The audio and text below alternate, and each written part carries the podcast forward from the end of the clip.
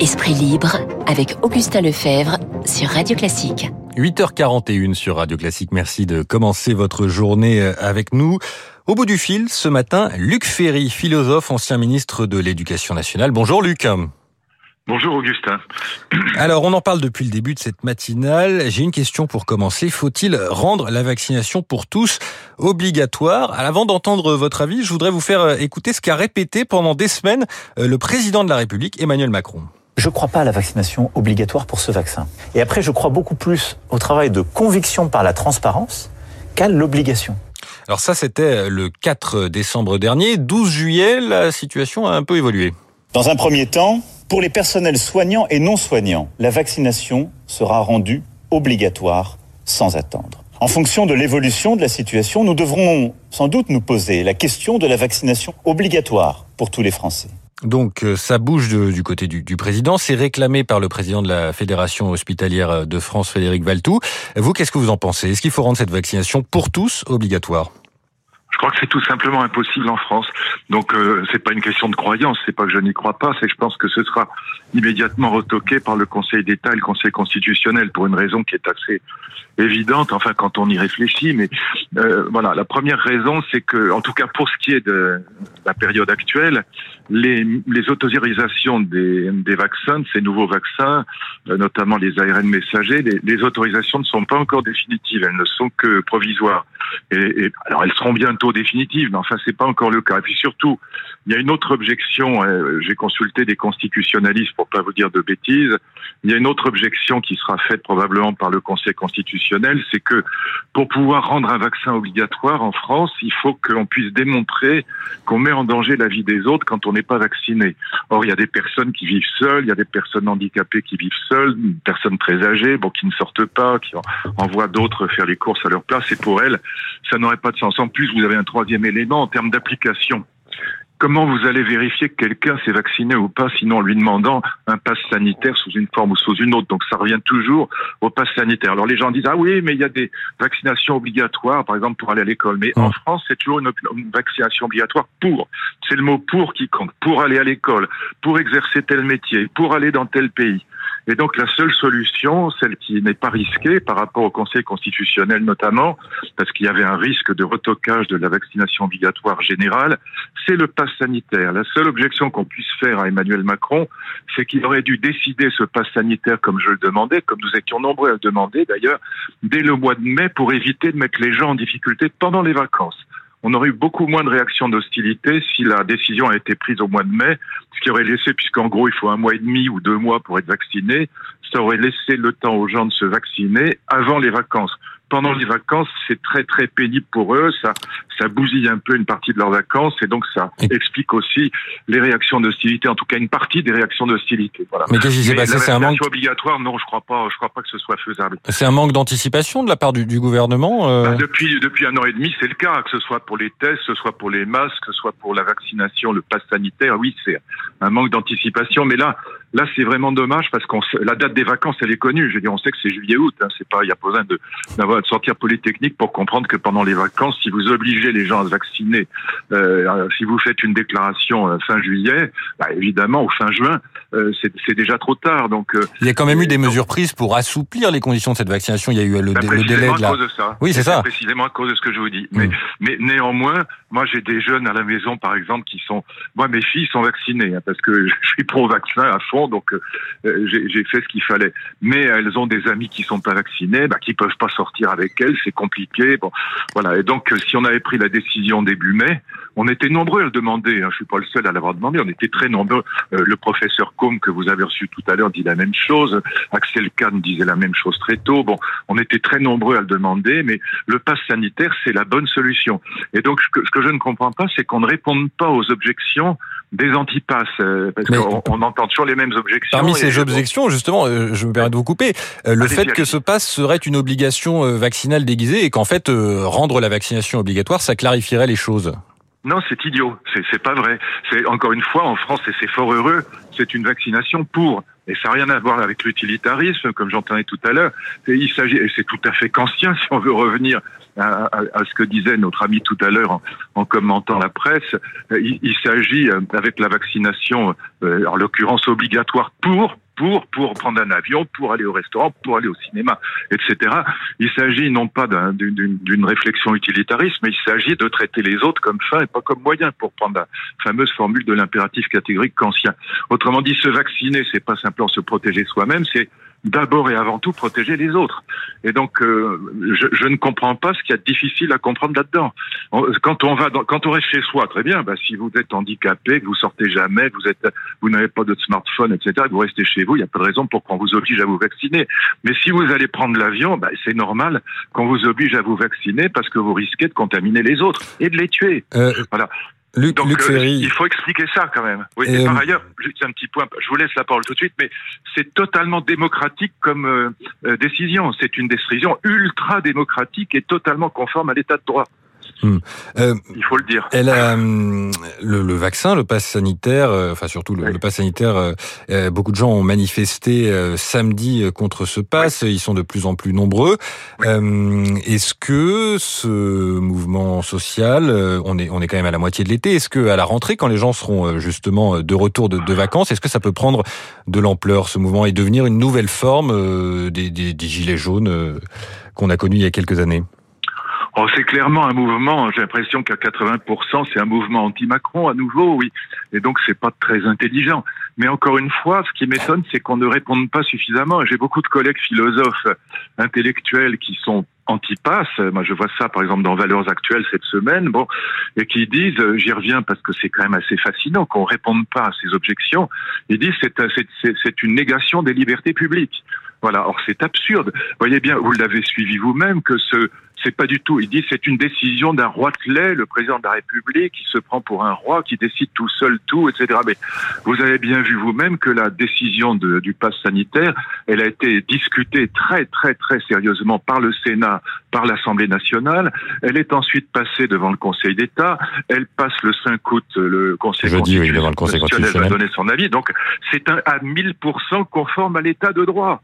Donc quand, quand on dit que c'est une décision dictatoriale d'un un monarque solitaire, enfin, on dit une bêtise euh, gigantesque. Bon, Il faut répondre à ça. Alors, euh, bien sûr, euh, le, le, mouvement n'ira pas très loin, mais enfin, il augmente en ce moment. En effet, au départ, c'était 100 000, 120 000, 200 000 personnes qui manifestent. Bon, Pourquoi vous dites qu'il n'ira pas très loin Beaucoup, beaucoup d'intellectuels se prêtent à ce jeu-là. En plus, vous voyez bien que le mouvement devient de plus en plus antisémite. Ce qui est quand même un peu un Avec des pancartes qui ont été vues effectivement dans les dans les manifestations. Avec des questions euh, qui qui euh, qui demande ça qui réponse les juifs? Bon écoutez franchement il y a un moment où mes collègues intellectuels devraient arrêter, devraient débrancher le déconomètre cinq minutes et arrêter de de mêler leur voix à ce mouvement là qui est quand même absolument enfin qui sent pas bon. Mais pourquoi vous dites que ça ira pas très loin euh, alors que justement là on se dit que les gens sont en vacances peut-être qu'elle a, mais parce que regardez le mouvement Gilets jaunes, il a jamais dépassé 300 000 personnes il faut quand même avoir un peu de mémoire historique. Euh, en 1968, il y avait 10 millions de personnes mmh. dans la rue. 10 millions. Là, euh, on est à 200 000. Bon, c'est beaucoup, euh, beaucoup parce que la presse en parle énormément. Mais relativement à l'histoire de France et même à l'histoire récente des grandes manifestations, ça reste epsilonesque. Hein, donc c'est pas, c'est pas considérable. Euh, donc euh, encore une fois, euh, il faut se souvenir. Puis je parlais de mai 68, mais enfin on pourrait revenir aux grandes révoltes des années 30. on avait des millions de personnes dans la rue. Là, c'est pas le cas. Mais et puis il n'y a pas d'idéologie derrière. Il y a, y a, juste, bon, franchement, une une espèce d'obscurantisme un peu un peu niais et puis une haine de Macron, mais qui ça n'a jamais rendu la haine n'a jamais rendu personne intelligent. Et donc voilà, je pense qu'il faut répondre aux objections pour au moins essayer de faire en sorte que des intellectuels ne mêlent pas leur voix à, à ces mouvements qui sont quand même euh, absolument consternants, navrants. Hmm. Voilà, c'est, c'est, j'entends aussi des arguments du type euh, on est dans une société où on est tétanisé par la peur de la mort. Mais enfin, écoutez, il y a eu 120 000 morts en France de cette pandémie. Et est-ce que vous trouvez ça marrant euh, de crever au bout de, de, de, trois semaines de réanimation? On vous a retourné tous les jours comme une crêpe jusqu'à ce que vous mouriez. Enfin, personne n'a envie de ça. Qu'on prenne qu'un président de la République et, que le Parlement prenne des mesures de bon sens pour éviter cette catastrophe. Mais heureusement, on devrait applaudir, on devrait les féliciter. Et, quelle absence de civisme, mon Dieu, mais quel, quel narcissisme individualiste débile. Et donc, il faut quand même un peu de civisme dans cette affaire. Il s'agit pas encore une fois d'une mesure utilitariste, il s'agit de, de refuser de mettre les autres en danger quand on va dans un lieu public. Enfin, qu'est-ce qu'il y a de difficile à comprendre là-dedans? Donc il faut répondre à ces à ces critiques, à ces objections qui sont vraiment débiles. Vous, vous dites qu'il faut euh, qu'il faut répondre à ces critiques. Euh, je rappelle Luc Ferry que, que, vous êtes ancien ministre de l'Éducation nationale, philosophe.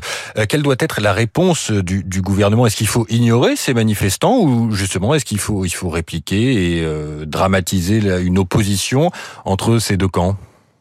Depuis le début, de même pour convaincre les gens de la vaccination, je pense qu'il fallait mettre en avant non pas un Premier ministre qui se fait vacciner, parce que tout le monde s'en tape et qu'un politique au pouvoir n'est jamais vraiment crédible, il fallait faire monter des personnalités qui défendent la cause, si je puis dire. Bah, c'est la même chose aujourd'hui. Il faudrait encore une fois faire en sorte que euh, des grandes voix euh, qu'elles soient euh, pro-gouvernementales ou non, euh, défendent euh, à la fois la vaccination et le pass sanitaire. Il faut rappeler que parmi, il y a eu un sondage qui est sorti, je crois, fait par LCI, justement, expliquant que 92% des personnes qui défendent aujourd'hui le mouvement anti-pass sont des anti-vax eux-mêmes. Bon, ben, il faut, il faut qu'il y ait aussi, pas face à ça, des, des, grandes personnalités, que ce soit des grands sportifs ou, ou des grands scientifiques ou grands intellectuels, peu importe, ou des grands musiciens, ce que vous voulez. Mais qu'il il faut pas que le gouvernement soit seul dans cette affaire, parce que euh, je le sais par expérience, quand on est au, au gouvernement, on n'est jamais entendu parce qu'on est suspect d'être partisan, ce qui d'ailleurs est le cas quand on est dans un mmh. gouvernement, on est forcément partisan de son gouvernement. Donc il faut faire monter des grandes voix. Moi, j'aurais voulu qu'au moment où on défendait le, le, le vaccin, la vaccination, bah, il y ait des grandes personnalités de, de tous les horizons qui, et, pas simplement pro-Macron, qui, qui, viennent défendre le, le, vaccin, qui viennent expliquer pourquoi. Là, il n'y a pas beaucoup d'explications, si vous voulez. Et donc le mouvement se développe aussi parce que des intellectuels de premier plan, euh, je vais pas citer leur nom puisqu'ils sont pas là et je veux pas polémiquer, ce serait désagréable, mais, mais dans des grands journaux, euh, prennent, euh, portent leur voix, euh, apportent leur voix aux anti, aux antipasses, mmh. qui est quand même vraiment consternant. Luc Ferry. Alors Luc, on aura l'occasion de rediscuter de, de, ces sujets au cours de l'été, mais je voulais parler avec vous d'un autre sujet qui peut être un peu plus léger, en tout cas, avec une question. Est-ce que vous regardez les Jeux Olympiques? Alors pas vous personnellement, mais dit autrement, enfin quoi que si, si vous le voulez, mais dit autrement, surtout, est-ce que euh, le sport peut intéresser les philosophes? Oh ben, il y a beaucoup de, il y a, énormément d'ouvrages philosophiques sur le sport. L'Antiquité, les Jeux Olympiques, c'est pas pour rien, qui s'appelle. Voilà, né en Grèce, comme la philosophie occidentale. Inventé par la, la, Grèce et dans un contexte qui est celui de la, la, la mythologie et de la philosophie grecque. Bien sûr, pourquoi? Parce que c'est la mise en scène d'abord et avant tout de l'excellence, de l'excellence aristocratique. C'est même le seul lieu, et ça, c'est d'un point de vue philosophique absolument fascinant et passionnant. Le sport, avec euh, probablement les arts, notamment la musique. Euh, les instrumentistes, je pense en particulier aux violonistes, aux pianistes, etc., enfin à tous les instrumentistes, ce sont des lieux dans lesquels, ce sont les seuls aujourd'hui dans lesquels le monde aristocratique est encore présent. Et là, vous voyez des hiérarchies aristocratiques se reconstituer sur une base démocratique, puisque les règles du jeu sont les mêmes, les équipements sont les mêmes pour tous, que ce soit dans le cyclisme, soit dans le tennis ou ce que vous voulez comme sport. Au fond, on part de, règles qui sont démocratiques en ce sens qu'elles sont communes à, tous les sportifs, et en même temps, vous voyez des hiérarchies extraordinaires se reconstituer qui sont pour l'essentiel non pas des hiérarchies méritocratiques, c'est pas une question de mérite tellement le sport, sont des hiérarchies naturelles, c'est une question de talent, pas il y a aucun mérite à avoir du talent. Hein. Et donc, euh, on a là, euh, au fond, un, un, des très rares espaces aristocratiques dans des sociétés ultra-démocratiques que sont les nôtres aujourd'hui. Et c'est ça qui est fascinant comme spectacle, parce que pourquoi c'est fascinant? Parce que ça suscite l'admiration. Mmh. Euh, si vous y réfléchissez, vous verrez que nous n'admirons jamais que ce que nous ne savons pas faire, ce qui est plus grand que nous, ce qui est plus, ce qui est supérieur à nous. Donc, c'est vraiment le lieu par excellence de l'admiration, parce que on a au fond un, continent aristocratique qui reste présent dans le monde démocratique. et c'est ça, je crois, qui fascine le sport. Et d'un point de vue philosophique, c'est tout à fait passionnant, oui. effectivement. Et ça, donc ça, c'est pour le, le côté, euh, enfin, spectacle, Jeux Olympiques, etc. Mais est-ce que même la philosophie peut nous aider quand on pratique le sport, quand on va courir, euh, à, avoir à faire mieux d'efforts ou à accepter la défaite, par exemple? La sagesse, non, je crois pas du tout. En fait, euh, oui. Alors, ce qui est très beau aussi, là, vous avez raison, c'est vrai. Et je pense pas que ce soit euh, philosophiquement euh, spécial, si je puis dire, ou singulier à la philosophie. Mais ce qui est très beau dans le sport, c'est que c'est aussi, bien sûr, une métaphore de la guerre, puisque c'est un combat. Bon, et enfin, pas toujours, mais presque hmm. toujours, c'est un combat. Au moins contre un adversaire, ou contre l'horloge, ou contre, les records, etc. Oui. Contre un adversaire, même s'il n'est pas exactement en face de vous, comme au golf. Mais hmm. voilà, au tennis, c'est très typique, ou au football, c'est très typique, c'est quand même un combat. Bon, au judo, ça va de soi. Bon, mais euh, voilà. Et, ce qui est extraordinaire dans le sport, et ça évidemment, c'est peut-être le seul endroit vraiment moral dans le sport, si je puis dire, c'est qu'après les combattants se serrent la main et ils sont obligés de se conduire convenablement. C'est assez mmh. rare qu'ils se conduisent mal. Et donc, on est obligé de, de, serrer la main à son adversaire, même de le féliciter.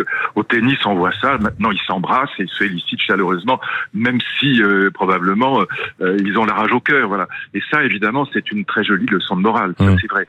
Bon, alors je rappelle qu'en cette période d'épidémie, évidemment, euh, on se serre la main à distance, on s'embrasse à distance, et moi, à distance, je vous serre la main.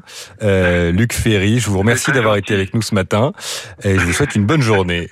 Il est très gentil à vous. Je vous embrasse. Il est 8h57. Merci Luc. 8h57 sur Radio Classique. Dans un instant, la météo et l'essentiel.